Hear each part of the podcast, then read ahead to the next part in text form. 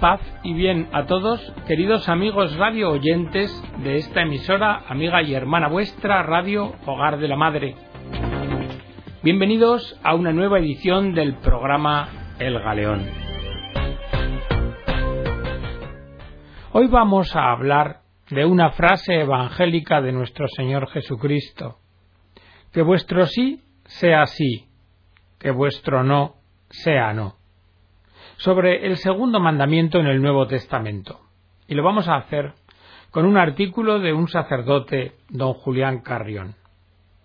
Nos dice que en nuestra sociedad, en la que Dios o su nombre son usados a menudo como una palabra vacía de contenido, reflexionar sobre el significado del segundo mandamiento no es tarea inútil, como tampoco lo es reflexionar sobre el significado de otras palabras que también han sido degradadas, como madre, amor, amistad, libertad, y semejantes, en las que se esconde una concepción que es fruto de una experiencia. Es dramático observar hasta qué punto la nostalgia de la realidad que expresan estas palabras está presente en nuestra cultura, y se repiten una y otra vez quizá con la esperanza de que, al repetirlas, se hará real aquello que designan. Pues bien, algo parecido sucede con la realidad de Dios. El uso de su nombre muestra una ausencia de experiencia real.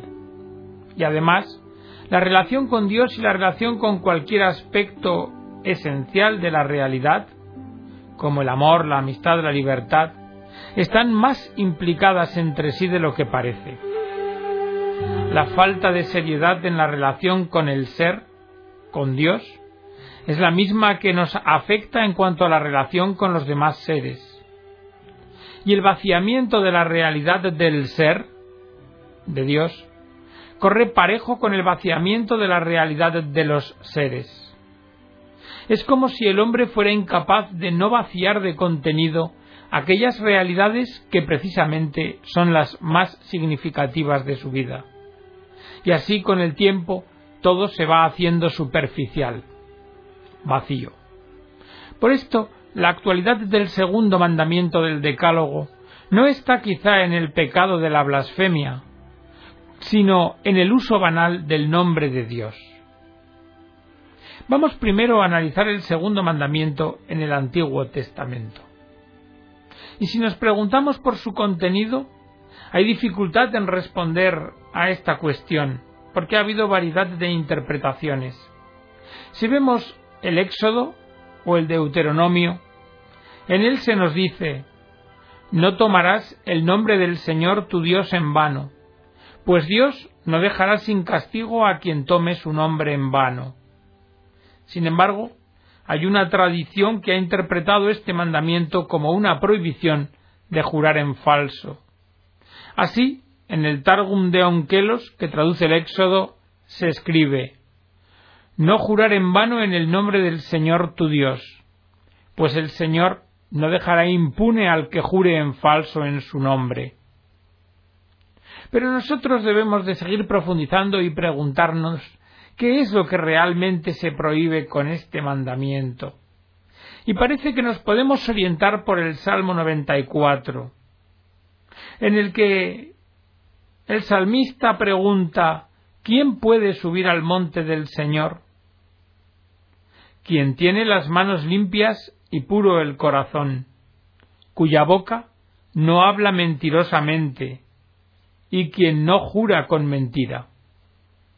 Hay un paralelismo de los textos y lo confirma el Levítico, en el que encontramos la siguiente formulación No juréis mentirosamente en mi nombre. Ahora bien, mostrar una interpretación demasiado estrecha del mandamiento, reducida no ya al ámbito del perjurio, sino al más amplio de los pecados de palabra, parece que no se adecúa con el contenido del mismo. Porque el pueblo de Israel, por la alianza establecida con Dios, lleva su nombre. El pueblo de Israel es un auténtico portador del nombre del Señor, pero sólo si lleva una vida santa porque de otra forma el pueblo de Israel lo que haría sería llevar el nombre del Señor en vano. Y esto nos lo confirma el significado de la palabra hebrea lasaf, que significa no en falso, sino en vano, e indica vaciedad, inutilidad, sin valor. Y esta palabra es usada en una variedad de situaciones para indicar falta de realidad. También es usada para designar a los ídolos como realidades sin sustancia. Y es aplicada también a las palabras de un falso profeta, porque las palabras del falso profeta no tienen correspondencia con ninguna realidad y por tanto son falsas. Por la alianza, Israel se convirtió en el pueblo de Dios. Y esto, este hecho, no es una realidad vacía, sino que corresponde a la realidad de un cambio operado en él. Israel tiene que ser un pueblo santo. Pero ahora que hemos visto el significado del segundo mandamiento en el Antiguo Testamento, vamos a adentrarnos en su semántica en el Nuevo Testamento. Y empezaremos con una expresión de estupefacción que consta en el Nuevo Testamento. Nunca hemos visto una cosa igual. Cumplir el segundo mandamiento es vivir de tal manera que el nombre de Dios no sea considerado vacío, sin valor. Sólo cuando esto sucede se puede decir de alguien que no lleva el nombre de Dios en vano. Los Evangelios nos transmiten la sorpresa que Jesús provocaba en los oyentes, cómo ellos quedaban estupefactos, asombrados, hasta exclamar Nunca hemos visto una cosa igual. Era la reacción espontánea ante lo que sus ojos veían o sus oídos escuchaban, porque se daban cuenta que algo nuevo estaba sucediendo ante ellos. ¿En qué consistía esta novedad? Esta novedad podría recogerse en el término exousía, que se refiere a que Jesús enseñaba con autoridad y no como los escribas. Y esta autoridad se imponía ante los ojos incluso de sus adversarios. Y por ella se reunieron los fariseos y los herodianos para ver el modo de acabar con él, como relata el evangelista Marcos. En boca de Jesús las palabras adquirían densidad desconocida. Y así resultaba que este hablar es completamente nuevo. O sea, la enseñanza de Jesús contenía una potencia que le hacía realmente nueva. Todos estaban asombrados y se empezaban a decir unos a otros ¿Qué significa esto? Es una enseñanza completamente nueva, con autoridad. Él manda a los espíritus inmundos y le obedecen. Jesús tenía una densidad desconocida para ellos, una densidad que les remitía inmediatamente a Dios. Así, tras la curación del paralítico leemos La gente quedó sobrecogida de temor y glorificaban a Dios por haber dado tal poder, exousía, a los hombres. La realidad llena de densidad que es Dios se hace presente en la persona de Jesús. En Jesús, Dios ha visitado a su pueblo. Pero no es solamente eso. Jesús desvela el valor de todo y reconoce la profundidad de todo. En su presencia, la persona más pequeña adquiere un valor único, como Zaqueo, o María Magdalena, o la Samaritana, o los publicanos, o como todos los que acudían a él con alguna necesidad. No había grito de persona alguna que no fuera digno de ser escuchado. Y por curar a cualquiera de ellas se podía quebrantar hasta el sábado. No hay oveja perdida que no merezca que se dejen las otras noventa y nueve para ir en su busca. La afirmación del valor de la persona llega a tal grado que precisamente por ese valor nada de lo que hace o dice el hombre es trivial. Todo expresa su grandeza. Así, hasta los cabellos de nuestra cabeza están contados. El nombre de Jesús lo es todo, porque ¿No se nos ha dado otro nombre en el cielo por el que podamos ser salvos?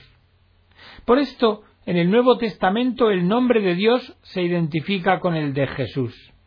Es a través de él como conocemos el interior de Dios, que Dios no es un bloque rígido de identidad, sino que es Padre, Hijo y Espíritu Santo. El nombre de Dios es oscuro para los hombres, pero a aquellos a los que el Padre le ha dado, Jesús manifiesta su nombre lisa y llanamente, de tal manera que adquiere un contenido específico. Padre. Desde el Nuevo Testamento el nombre de Dios ha cambiado para siempre. En el nombre de Jesús, que significa Dios salva, se concentra el de Yahvé, pues a él Dios le otorgó el nombre sobre todo nombre, para que al nombre de Jesús se doble toda rodilla en el cielo y en la tierra. Y a quien me confiese delante de los hombres, yo le confesaré delante de mi Padre que está en los cielos. Pero a todo el que me negare delante de los hombres, yo le negaré también delante de mi Padre que está en los cielos. Por eso, sólo el que no toma su nombre como algo vacío podrá participar de la salvación que hace presente, salvación que se experimenta porque todo se llena de realidad y de significado. Mirad, el hombre es incapaz de evitar el vaciamiento de todo.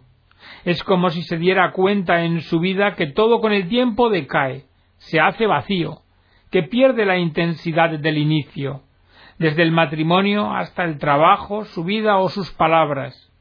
Lo que comienza con frescura e interés acaba decayendo en rutina o aburrimiento. Tan solo una presencia más potente en la que la realidad no se deteriore, no decaiga, puede hacer que la vida del hombre y todo lo que le afecta no se haga vacía. Dicho en lenguaje religioso, solo Dios puede salvar. Y esto es justamente lo que experimentaron quienes siguieron a Jesús. En él se hacía presente la realidad de Dios que llenaba todo de significado. Y esta potencia continúa en el mundo hoy por la fuerza del Espíritu Santo. Por eso, todo les será perdonado a los hombres, los pecados y aun las blasfemias. Pero quien blasfeme contra el Espíritu Santo no tendrá perdón jamás. Es reo de pecado eterno. Pero ahora volvamos a la frase de Jesús Vuestro sí sea sí, vuestro no sea no. Hay otra versión del segundo mandamiento, la prohibición absoluta del juramento. Como consta en Mateo, también habéis oído que se dijo a los antiguos, no perjurarás, antes cumplirás al Señor tus juramentos. Pero yo os digo que no juréis de ninguna manera, ni por el cielo, pues es el trono de Dios, ni por la tierra, pues es el escabel de sus pies, ni por Jerusalén, pues es la ciudad del gran rey. Ni tampoco jures por tu cabeza, porque no puedes hacer blanco o negro uno de tus cabellos. Sea vuestra palabra sí, sí, no, no. Todo lo que pase de aquí procede del maligno. En realidad, si atendemos a estas palabras de Jesús, parece que de lo que se trata ahora es de la obligación moral de decir siempre la verdad, o sea, la exigencia absoluta de veracidad en el hablar como norma de conducta. Pero reflexionemos, ¿qué es jurar? Jurar es invocar el nombre de Dios como fundamento de toda verdad es recurrir a su autoridad para garantizar la verdad de una afirmación. Ahora bien, decir una palabra verdadera es decir con verdad, e implica reconocer la realidad y la verdad de Dios. Y de esto eran ya conscientes los rabinos judíos, para quienes la falsedad de un testimonio equivalía a una declaración de que Dios no había creado el mundo porque cualquier palabra falsa revela un punto de vista ateo de uno mismo y del mundo.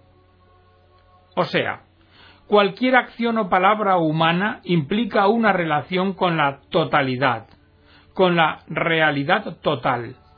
Por ello, decir sí, sí, no, no, con verdad, implica el reconocimiento de Dios. Ahora bien, si Dios está implicado en cualquier afirmación verdadera, nombrar a Dios para garantizar su verdad no es más que una explicitación de lo que ya está contenido en tal afirmación verdadera. El juramento es, pues, la explicitación de la afirmación de Dios implicada en el sí, sí o en el no, no. Entonces, ¿cómo entender la prohibición categórica de jurar? Parece que algo de luz la podemos extraer del contexto histórico. El abuso de los juramentos había empezado antes de la llegada de Jesús. El libro del eclesiástico es testigo de la relajación a la que se había llegado en su tiempo. El juramento se había convertido en un hábito que se practicaba a todas horas. Se juraba por el cielo y la tierra o por cualquier otra criatura. Y se había llegado incluso a enormes sutilezas que Jesús denunció con vigor para deshacerse astuta y hábilmente de la obligación del juramento, que era válido o nulo según la fórmula que se hubiera empleado. La importancia que tenía la forma empleada en el juramento se había convertido en decisiva.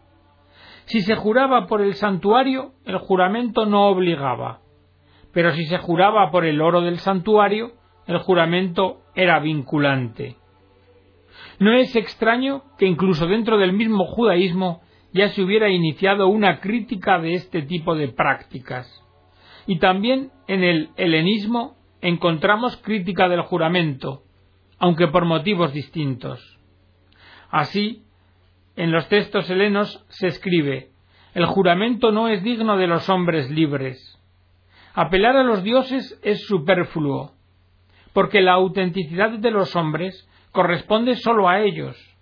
El juramento significa implicar a Dios en asuntos humanos.